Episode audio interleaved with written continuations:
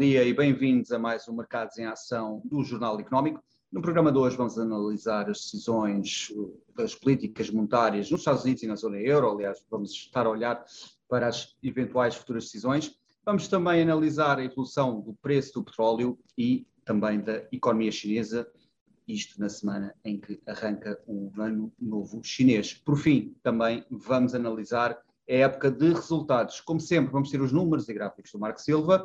O nosso convidado de hoje é Filipe Garcia, economista da IMF, informação de mercados financeiros. Filipe, bem-vindo de volta. Olá, viva. Bom dia, obrigado pelo convite. É um prazer sempre estar aqui. Obrigado. Uh, vamos começar uh, precisamente pela zona euro. Temos aqui umas declarações recentes do governador do Banco Central dos Países Baixos, que antecipa mais duas subidas de meio ponto nas próximas reuniões de fevereiro e de março. Uh, como é que olhas aqui para, para o atual ritmo das subidas do BCE? Vão subir se sim e se sim, até quando? Uh, e quando é que poderá haver aqui um, um momento de, de, inversão desta política monetária, se é que uh, é possível vislumbrar esse momento atualmente? Bom, estas, estas declarações devem ser vistas, na minha opinião, devem ser enquadradas dentro daquilo que vai sendo, eh, enfim, a luta entre as duas grandes fações que existem no BCE, aqueles que optam por, ou pretendem que haja uma subida dos juros mais moderada, outros que sejam mais agressivos, um, e, e, isso tem sido bastante patente nas reuniões que temos vindo a, enfim, a acompanhar sobretudo, uh, enfim, no pós-reunião em que cada uma das, dessas fações se posiciona.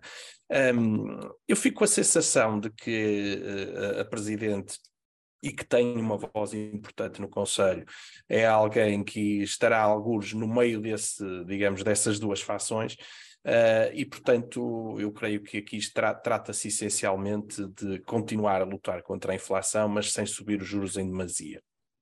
Uh, parece mais ou menos evidente, aliás, olhando para o mercado, uh, está consensual a subida de 50 pontos base na próxima reunião, agora a 2 de fevereiro, e também mais 50 pontos base na reunião de 16 de março. A partir daí, uh, digamos, é um bocadinho mais difícil perceber o que é que irá acontecer, se irá haver mais uma subida de 50 pontos ou duas subidas de 25 mas aquilo que é mais ou menos consensual nesta altura. E não me parece que os mercados, que digamos que os governadores, os membros do BCE, tenham vindo a, digamos, a disputar esta expectativa de mercado, é que tenhamos mais 150 pontos base de subidas e que aí se acabe o ciclo. Um, olhando para, para mais lá para a frente, já há alguma probabilidade de cortes entre o final do ano 2023 e início de 2024.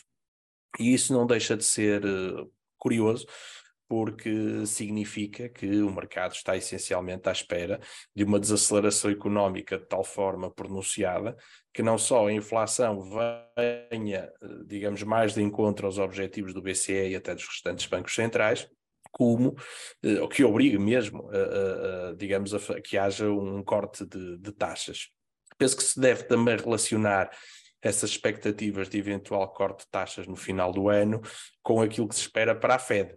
Uh, porque essa é também a perspectiva cada vez mais do mercado, de que já haja cortes no final do ano, quando ainda nem sequer vimos o topo da, da política monetária ou deste ciclo de política monetária. E como é que se encaixam aqui dois fatores que eu acho que são uh, podem ser disruptivos e uh, podem mexer aqui com esta dinâmica toda, que é um, os programas de recuperação e resiliência, que uh, serão um fomento uh, indireto da, da, da, inflação também e um suporte à economia, portanto, poderá estar aqui depois também contra uh, o, o, corte de juros, mas também aquilo que se fala, um, ehm, que é a resposta europeia ao programa de Biden para a luta contra a inflação. Achas que haverá isso ou será tudo redirecionado para os PRRs? Relativamente aos PRRs, vamos ver como é que eles se implementam. Aquilo que nós uh, percebemos foi desde logo no início de Portugal, falando de Portugal, que, que, tinha sido bastante rápido numa primeira fase de implementação ou tentativa de implementação do PRR, mas depois as coisas começaram a andar um bocado de lado e isso está a acontecer também um bocadinho no resto, no resto da Europa e, portanto, não estou muito certo que isso tenha um impacto assim tão grande quanto, quanto isso. Eu creio que é importante perceber de onde é que tem vindo a inflação. Uh, e nós tivemos em no final de 2021 início de 2022, antes da guerra, tínhamos uh, um conjunto de problemas ligados às cadeias logísticas, também a recuperação económica pós-Covid e na altura já se sentia até alguma subida dos preços da energia. Uh, a partir da guerra, a parte dos preços de energia, enfim, ganhou uma, uma, uma importância enfim, muito maior, mas, e era aqui que eu queria chegar, havia aqui dúvidas sobre o que é que iria acontecer aos salários e se eles seriam ou não fonte de inflação. E aquilo que temos visto é que os salários reais têm vindo a diminuir de maneira bastante significativa, o que significa que também não são eles fontes de inflação e, e dificilmente serão. O que tem causado a inflação nestes últimos dois trimestres tem sido essencialmente a chamada expansão de margens, ou seja, uh, as empresas com algum poder de mercado aproveitarem essa situação para subirem preços, sentindo que há um, um ambiente geral de aceitação de preços mais altos. Ora, em 2023 é improvável que isso volta a acontecer ao nível da expansão de margens. Ao nível dos salários também não vemos aqui grandes evoluções. Portanto, aqui a questão seria se a economia conseguisse realmente voltar a acelerar, o que também não parece ser neste momento o mais provável, ou se os preços da energia voltassem outra vez a subir aí, eh, e de outras matérias-primas. E aí isso pode essencialmente ser um, ser um tema, eh, nomeadamente porque se, quando temos uma, uma hipótese de a China regressar em termos de atividade económica pós-Covid de uma maneira mais, mais forte, uh, isso pode causar um problema a nível de inflação. Podemos desenvolver esse tema um bocadinho mais. Mas, em, em resumo, aquilo que me parece é que é mais provável que a inflação em 2023 surpreenda pelo lado da baixa do que pelo lado da alta. E isso poderá. Sim, eh, então, sim, sim. então deixa-me deixa colocar aqui uma segunda questão, que é: uh, referiste aí na, na, no tema da, das matérias-primas, e nas últimas semanas, eh, tanto o, o, o, petróleo como o cobre, por exemplo, e o ouro têm subido e subido bastante. Portanto, poderá haver aqui, nos próximos meses, aqui um, um ligeiro apetite dessas pressões inflacionárias. Mas queria referir também aquilo que, que, que, indicaste sobre a expansão das margens das empresas, porque o que é certo é que, eh, e aliás nós vimos isto desde agosto do ano passado, eh, desde agosto do ano passado, que o preço, por exemplo, do trigo já baixou uh, uh, aos níveis pré-guerra, mas o que é certo é que os níveis, por exemplo, o, o cabaz de, de preços alimentares da ONU, este, o ano passado caiu 1%.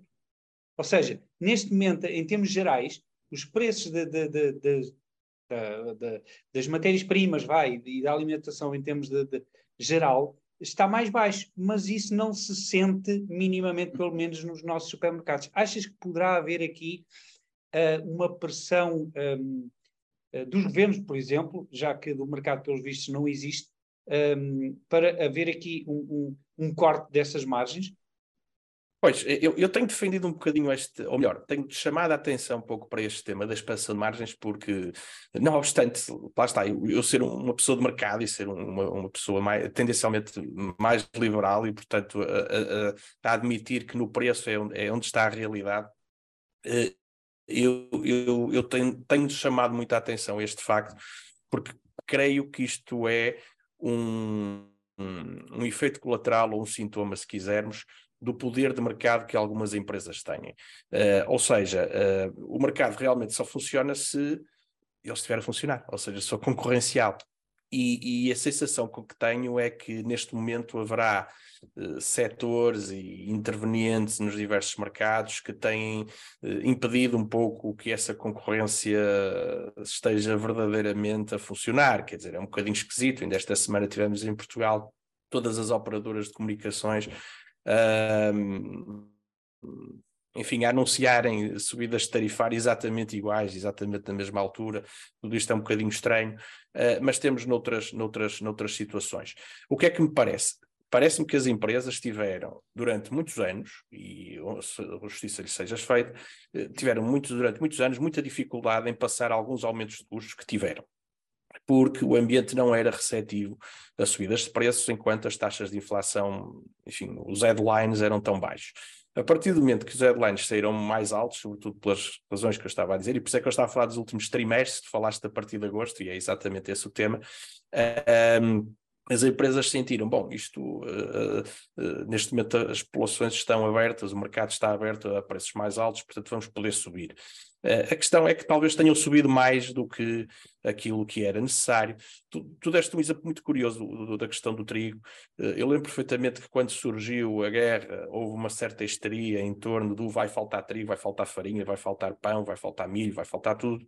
E nós que seguimos essas, aqui na IMF que seguimos bastante essas commodities, dissemos logo que, epá, não, porque uh, as colheitas estão a ser ótimas nos Estados Unidos, no Brasil, na Índia, uh, não vai faltar, não, não há que haver qualquer tipo de, de, de, receio, isto era uma certa histeria que também servia bem uh, ao ambiente mediático da altura, mas a verdade é que depois tem reflexos Uh, uh, nos preços que as pessoas pagam e, no fundo, essas histerias no final do dia acabam por prejudicar as famílias. O que é que eu acho que o governo, os Estados devem fazer?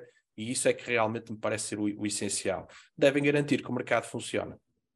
Devem garantir que não há uh, cartéis, que não há preços combinados, Uh, enfim, que há transparência uh, na, nos mecanismos de formação de preço, que há uh, concorrência efetiva no mercado. E, e, acho que é um dos papéis mais importantes do Estado e do Governo, que é o de garantir que não há aproveitamentos desta índole, e eu não tenho grandes dúvidas que nos últimos tempos tem havido.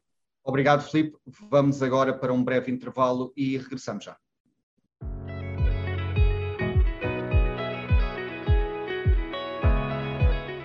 Bem-vindos de volta à segunda parte do Mercados em Ação. Como sempre, vamos aos mapas e gráficos da semana com o Marco Silva, onde vamos ter em destaque os setores tecnológicos e o industrial, o euro-dólar, o preço do barril do Brent, o S&P 500, o Nasdaq e também uma eh, atenção especial ao comportamento da Netflix. Marco? Obrigado, André.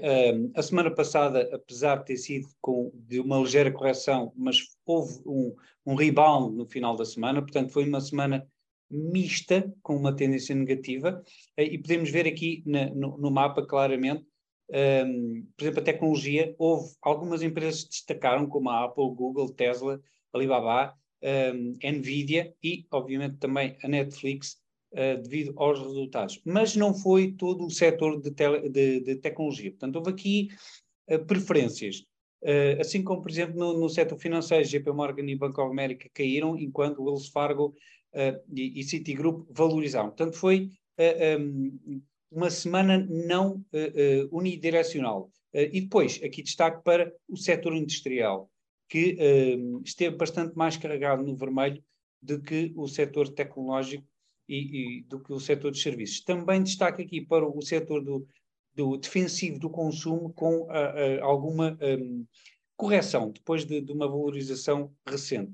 Em relação ao resto do mercado, também misto, Alibaba positiva, o TSM nos semicondutores de Taiwan também bastante positiva e a Toyota Motors no Japão positiva. Em relação ao Brasil, a Petrobras eh, positiva a, a beneficiar do, do, aumento dos preços do, do, petróleo. Em relação aos setores e aos mercados, os mercados desenvolvidos aqui bastante melhor do que o, o Wall Street, por exemplo, e os mercados emergentes também, e também do que a Europa. Portanto, aqui uma aposta uh, nos mercados emergentes. Em relação aos uh, gráficos, começamos pelo euro-dólar. O euro-dólar que tem valorizado uh, aqui desde setembro de 2022, e, e reparem uh, que tem sido quase uma caminhada sem grandes correções e tem ainda espaço para subir, nomeadamente até aqui ao topo desta linha verde, que podemos ver aqui na semana com mais detalhe, podendo haver aqui alguma resistência aqui nesta linha verde mais fina, mas 1,14, 1,15 para o euro-dólar nas próximas semanas, meses, não é de descartar. Em relação ao Brent, o Brent que também tem aqui uma perspectiva de subir e de subir bem. Esta linha de tendência amarela é muito importante, eu já a tinha referido aqui, uh, foi quebrada, depois houve um retest em baixa, mas nos últimos, nos últimos dias foi quebrada em alta e ainda não houve um novo retest, portanto, esta linha para já está em funcionamento e isto é um, um padrão técnico que é denominado por Head and Shoulders, uh, invertido. Portanto, temos aqui um ombro, temos aqui a cabeça e temos aqui o outro ombro. E esta linha uh, amarela é dos ombros. Quando é quebrada, depois tem aqui potencial para subir na mesma dimensão da distância entre o mínimo do, do, do padrão e a linha. Portanto, o que nos dá aqui uma ordem do, de grandeza, um nível à, à volta dos 100 dólares por barril no Brent. Vamos ver se é assim, se não. O que é certo é que também no, no, no gráfico, no time frame semanal, temos aqui uma divergência positiva uh, de indicadores. Portanto, o, o Stochastic, que é um indicador técnico, no, no, no segundo mínimo uh, ficou superior. Portanto, isto é, uma, é aquilo que nós chamamos de divergência positiva. Portanto, há aqui espaço para o Brent valorizar nas próximas semanas. Em relação ao S&P 500, uh, que também está num canal uh, com potencial para valorizar mais um pouco, pelo menos até à, linha superior, e reparem que foi testar aqui a linha mediana, que é este, este tracejado que está aqui.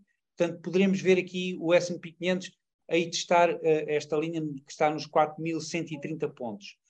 Em relação ao, ao, ao Nasdaq, podemos ver aqui também que está mais ou menos num padrão similar, não tão forte, as tecnológicas não têm tido um comportamento tão forte, mas eu trago aqui o Nasdaq uh, diário para repararem que o Nasdaq atingiu mínimos em outubro do ano passado, mas se repararmos, por exemplo, no gráfico da, um, da Netflix, que é uh, a ação que eu gostaria de destacar, aliás, eu uh, apresentou resultados, a Netflix tem vindo a valorizar desde maio.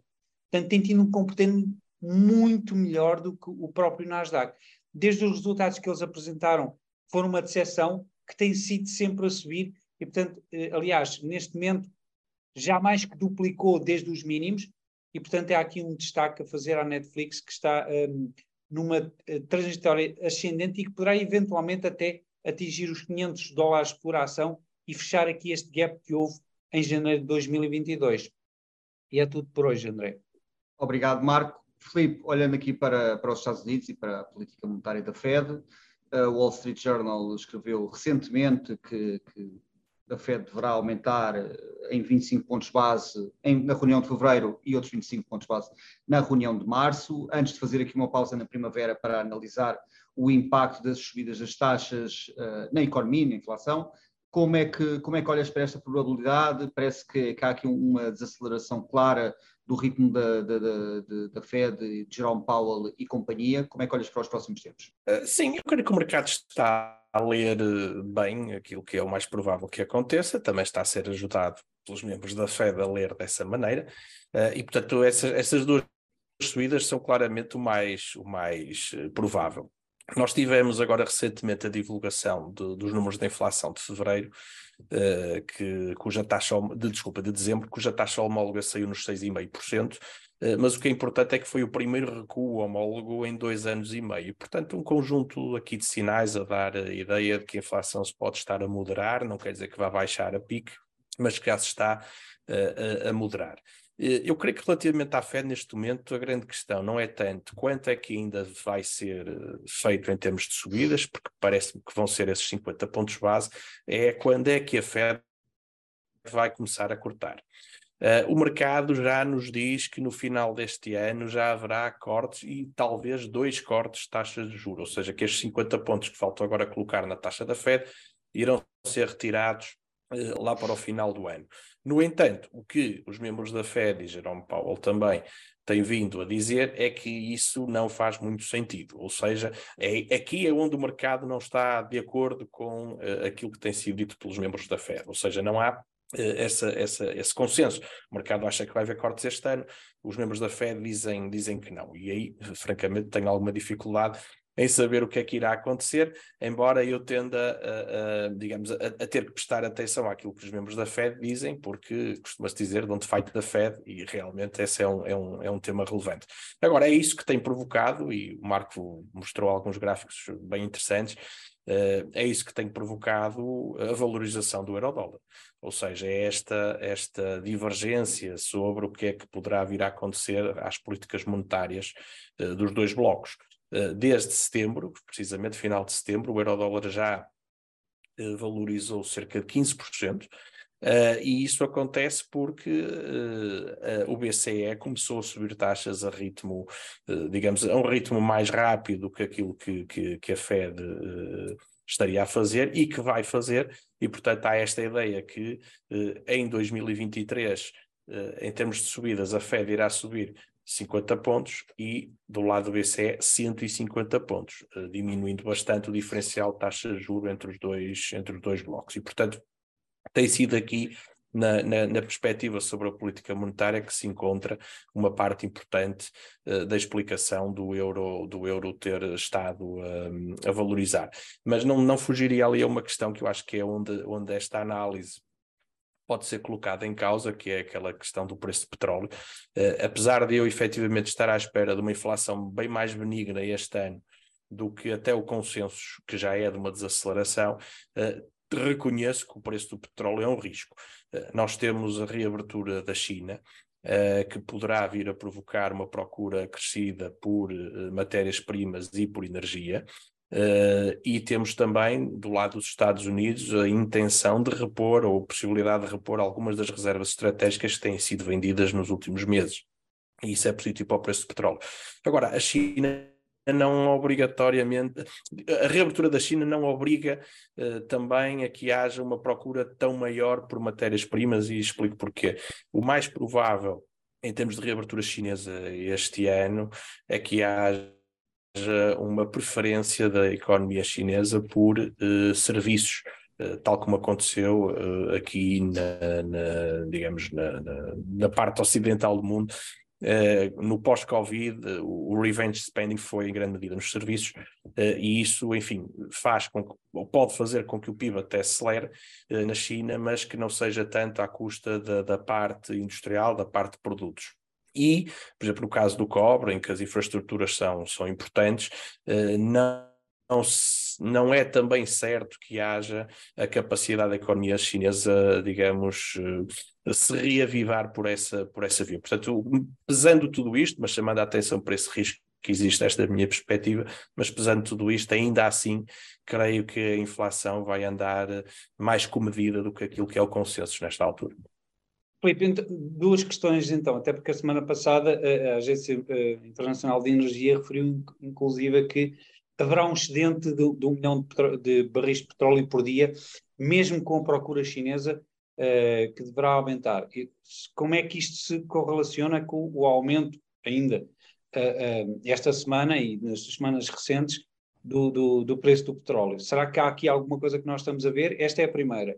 E, e a segunda questão é como é que tu vês a retórica constante dos membros do FED, praticamente todos, que dizem uh, mercado tenham calma, porque um, isto não vai ser bem assim uh, às três pancadas, portanto, acaba os juros, começamos logo a cortar, e de uma forma subretícia dizerem não nos interessa que o Wall Street ou que os índices subam muito, porque isso vai nos dar mais trabalho uh, eh, um, ehm, com a inflação. É, isso também é inflacionista. Olha, eu sou petróleo, uh, eu não sou um especialista em energia, há na IMF pessoas que se, com, com, qual, com as quais irias bem mais servido nesse aspecto. Mas dentro das conversas que temos tido, um, ehm, vamos lá ver, há, há, aqui um problema que é o que é que é esse excedente. Nós temos, por exemplo, Uh, agora, a instituição daquele price cap, ou seja, limite de preço à, compra de produtos russos, quer matéria-prima, petróleo, quer uh, refinados, que ainda não sabemos exatamente como é que, enfim, isso será feito. E, portanto, quando se fala em excedente, também temos que perceber se esse excedente pode chegar ou não ao mercado e a que preços. E, e portanto, eu tenho algumas dúvidas em, em, em, em perceber exatamente o que é que o, o que é que irá acontecer? Eu, eu, eu, creio que quer a EIA, quer mesmo a OPEP, eh, eh, têm interesse, na minha opinião, a que o preço do petróleo não esteja muito baixo, mas também não esteja muito alto. Ou seja, que não esteja muito baixo para poder garantir digamos, aos produtores um, um, fluxo de rendimento que seja interessante, mas também que não seja demasiadamente alto para gerar os efeitos de substituição que nós temos visto nos últimos anos a acontecer, sobretudo que, que são, que são muito mais fortes quando o preço sobe muito. Uh, e, portanto, eu acho que vai haver aqui uma tentativa de controlar o preço dentro deste, deste range que estamos aqui entre os 80 e 90, creio que este, esta é uma zona relativamente confortável quase para toda a gente, e se assim for, não será um problema do ponto de vista uh, da inflação. Relativamente à Fed, ehm, eu, eu, tocas num dos pontos, que é à Fed parece que não é muito interessante termos um, um, os índices muito altos, porque isso também é inflacionista, mas não seja pelo efeito riqueza, que faz com que as pessoas, os investidores sintam que têm mais capacidade aquisitiva, vão para o mercado comprar, provocam mais inflação. Mas também há outra questão que é, eu creio que a FED tem, tem, está sempre a trabalhar o forward guidance, portanto, a trabalhar expectativas. E, e, e, se a Fed, uh, de, digamos, uh, anuísse essa perspectiva de, ok, nós agora vamos subir 50 para depois cortar 50, quer dizer, no fundo, mais valia não fazer nada, quer dizer, é um pouco, é um pouco esta a questão. Uh, e, eu creio que eles estão mais preocupados em garantir que a mensagem passa de uma forma de que na forma de que a luta contra a inflação é séria, está a ser levada a sério, que vai ser feita de uma maneira, uh, um, enfim, muito, muito, muito determinada. Uh, e se, se desse a entender que se iria cortar taxas lá mais para a frente no ano, creio que isso poderia ser visto de uma maneira enfim, de uma maneira errada pelo mercado, quase como se a Fed não soubesse o que é que andava aqui a fazer. Creio que é, que é, sobretudo, que é sobretudo isso. Agora, uh, que me parece uh, que neste momento o mercado desconta esses cortes de taxas no final do ano porque receia uma, uma, uma recessão, um abrandamento económico, isso, isso parece-me. Um, e quando nós olhamos para o, os indicadores avançados clássicos, nomeadamente ou da inversão de, de, da curva de rendimentos e, de, e, por exemplo, a evolução do PIB industrial, tudo isso nos uh, aponta, de facto, para uma desaceleração económica importante, só que, ao contrário daquilo que se dizia, ela não irá acontecer, provavelmente, uh, já no primeiro trimestre, será mais para a frente no ano. Penso que é, essa, uh, é esse cenário que, nos, que, que temos pela frente. Obrigado, Filipe. Vamos para outro breve intervalo e regressamos já.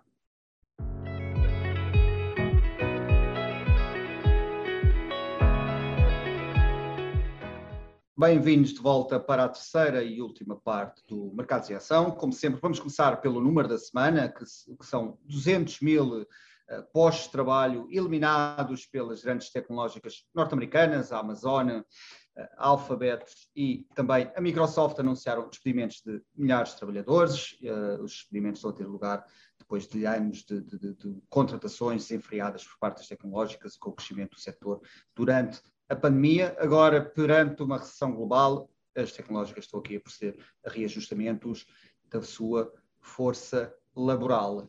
Uh, Marco, vamos agora olhar para a personalidade da semana. O que é que tens para nós?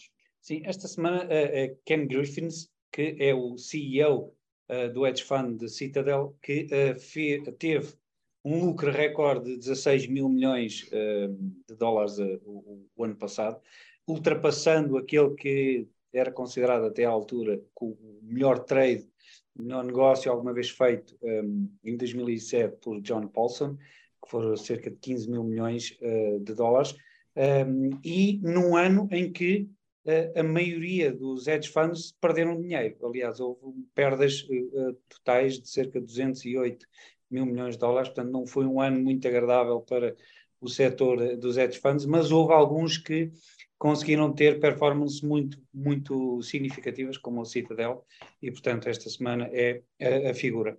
Obrigado, Marco. Filipe, olhando agora aqui para, para um tema atual, o, o pacote, o super pacote dos Estados Unidos de, de, de, de apoio ao investimento, a Europa está a olhar algum, com algum receio para este pacote, com medo que as empresas europeias sejam ultrapassadas e que a economia europeia seja ultrapassada.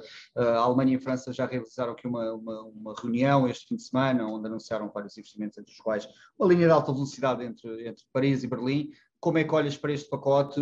Vai haver impacto nas empresas europeias? Como é que, o que é que podemos esperar? Eu, nesta fase, acho que isto ainda está muito no, no ramo da política, não é? E e vamos ver até que ponto, como é que isto realmente depois vai ser uh, implementado.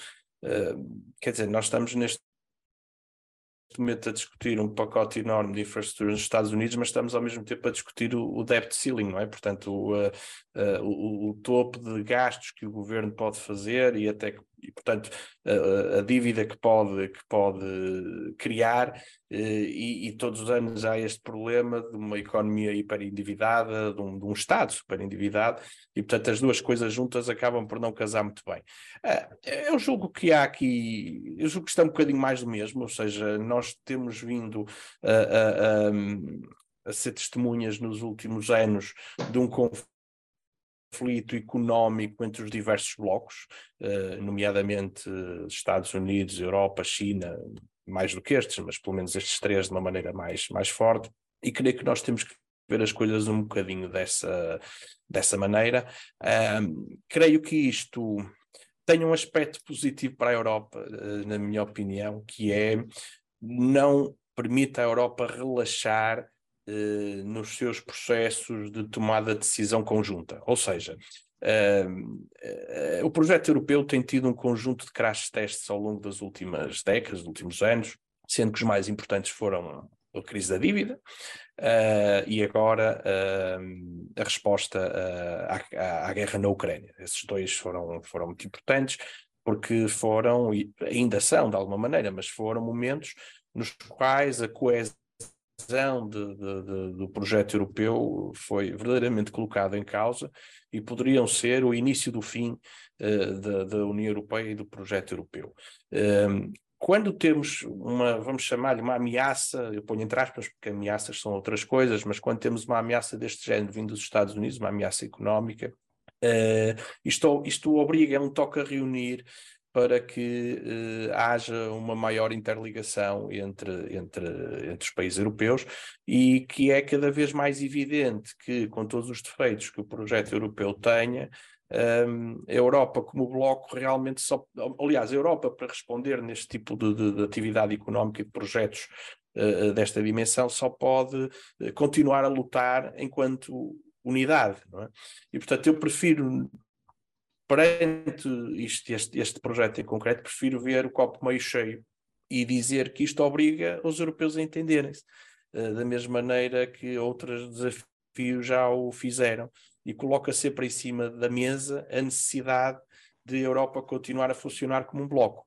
Ora, eu sou um europeísta e, e, e portanto, vejo isto como um, um, estímulo positivo a que haja esse entendimento e, verdade seja dita, tem havido nos últimos tempos, a Europa tem respondido até bem uh, a estes desafios eh, que se lhe tenha colocado. Filipe, como é que achas que a Europa, uh, aliás, tem sido referido já esta semana que a Alemanha conseguiu ganhar, pelo menos para já, a guerra energética contra eh, Putin eh, e contra a Rússia, hum, pelo menos conseguiu não uh, cair, um, mas achas que uh, esta questão energética poderá ser ainda uh, tema para 2023, 2024 e poderá ser um fator de união um, para os próximos anos?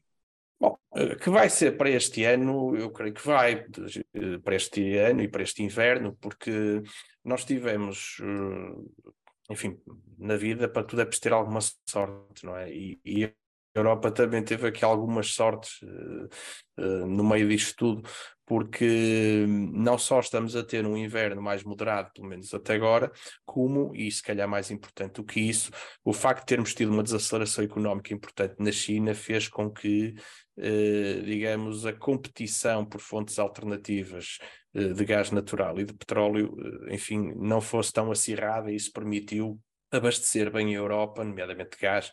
Uh, agora, nós este ano vamos ter outra vez o mesmo problema, ou seja, o gás russo vai continuar a estar ausente uh, e, e, e, vai ser preciso repor estoques.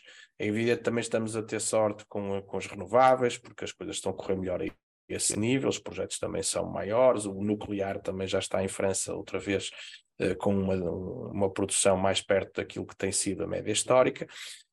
Um, mas, e era aqui que eu queria chegar, uh, uh, o facto da China uh, voltar a consumir de uma forma mais normal vai provocar aqui um, um, uma competição, uma competição importante.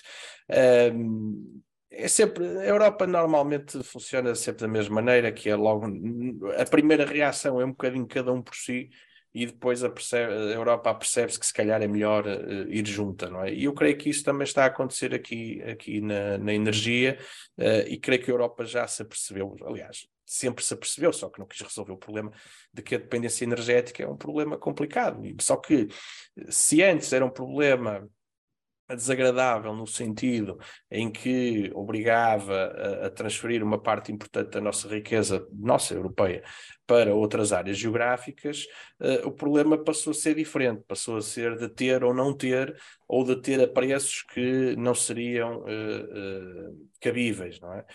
e portanto essa, essa, essa como é que dizer, essa, essa necessidade está a aguçar efetivamente uh, o engenho, está a aguçar a necessidade de maior integração e temos, penso que vale a pena falar nisto, uma, uma divergência brutal entre as autoridades monetárias dos dois lados do Atlântico, porque o BCE está comprometido com a transição uh, verde, vamos chamar-lhe assim, enquanto que a Fed já disse que isso não era nada com eles, é uma questão do Estado e eles estão lá para fazer outro tipo de coisas. Eu não, não me interessa muito discutir quem é que tem razão, não tem, mas que há é, na Europa um envolvimento de uma das instituições mais importantes do projeto europeu nesta altura, que é o BCE, no, no, no esforço de transição energética, há.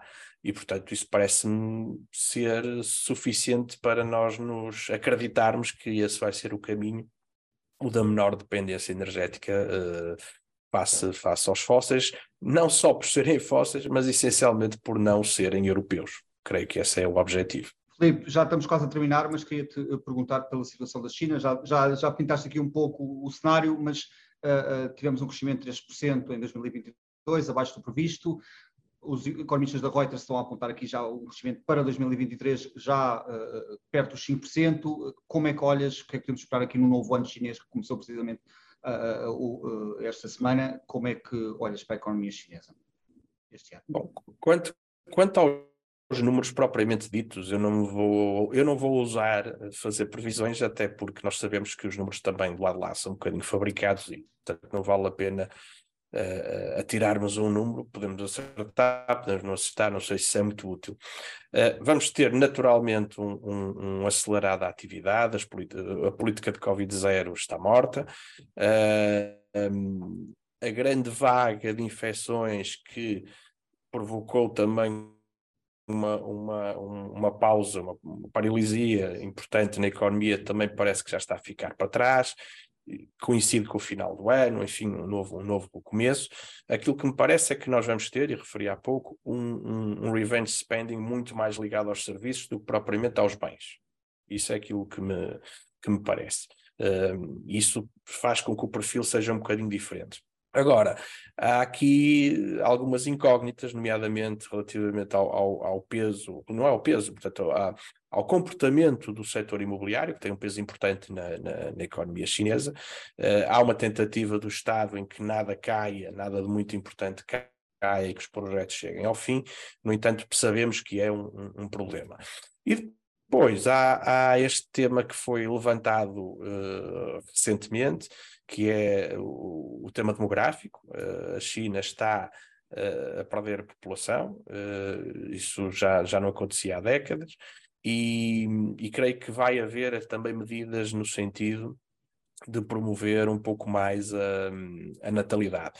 Mas, em geral, eu diria que para 2023 as expectativas de evolução da economia chinesa são positivas, isto é, vamos ter uh, um crescimento mais forte do que aquilo que tivemos em 2022, e isso contrasta com aquilo que vamos ter nos Estados Unidos na zona euro, ou seja, em que vamos ter um crescimento mais fraco do que aquele que tivemos em 2022. E isto é que é, penso eu, a grande novidade, ou seja, vamos ter uh, novamente a China, uh, uh, digamos, a dominar manchetes do ponto de vista de, de, de, crescimento, mas eu continuo a achar que para este ano, eu, eu estou moderadamente otimista, sou, também sou um bocado otimista, mas acho que vamos ter um ano que, enfim, com as incertezas, nomeadamente associadas à guerra, isso é, é enfim, é incontornável, mas creio que do ponto de vista de crescimento económico, vamos conseguir ter crescimento económico positivo nas principais áreas eh, do globo, vamos ter a inflação mais moderada, vamos ter subidas de juro, mas o, o, digamos, a subida que vai acontecer agora não se compara com aquela que tivemos em 2022. E, portanto, se calhar 2023 pode surpreender pela positiva, não por ser um ano fantástico, mas por não ser tão mau como aquilo que se previa, porque, como dizia alguém no final do ano passado, em 2023 iríamos ter a recessão mais antecipada de sempre. Pois, as recessões normalmente acontecem por surpresa, não, não, não são assim antecipadas, portanto, se calhar vamos ter uma surpresa mais agradável este ano. Filipe, obrigado por teres aceitado o nosso convite. Até uma próxima oportunidade. Obrigado, eu. Marco, vemos para a semana. Até para a semana. Veja este e outros programas no site e nas redes sociais do Jornal Económico. Ouça também a versão em podcast nas principais plataformas de streaming. Chegamos ao fim de mais um Mercados em Ação. Boa semana e bons negócios.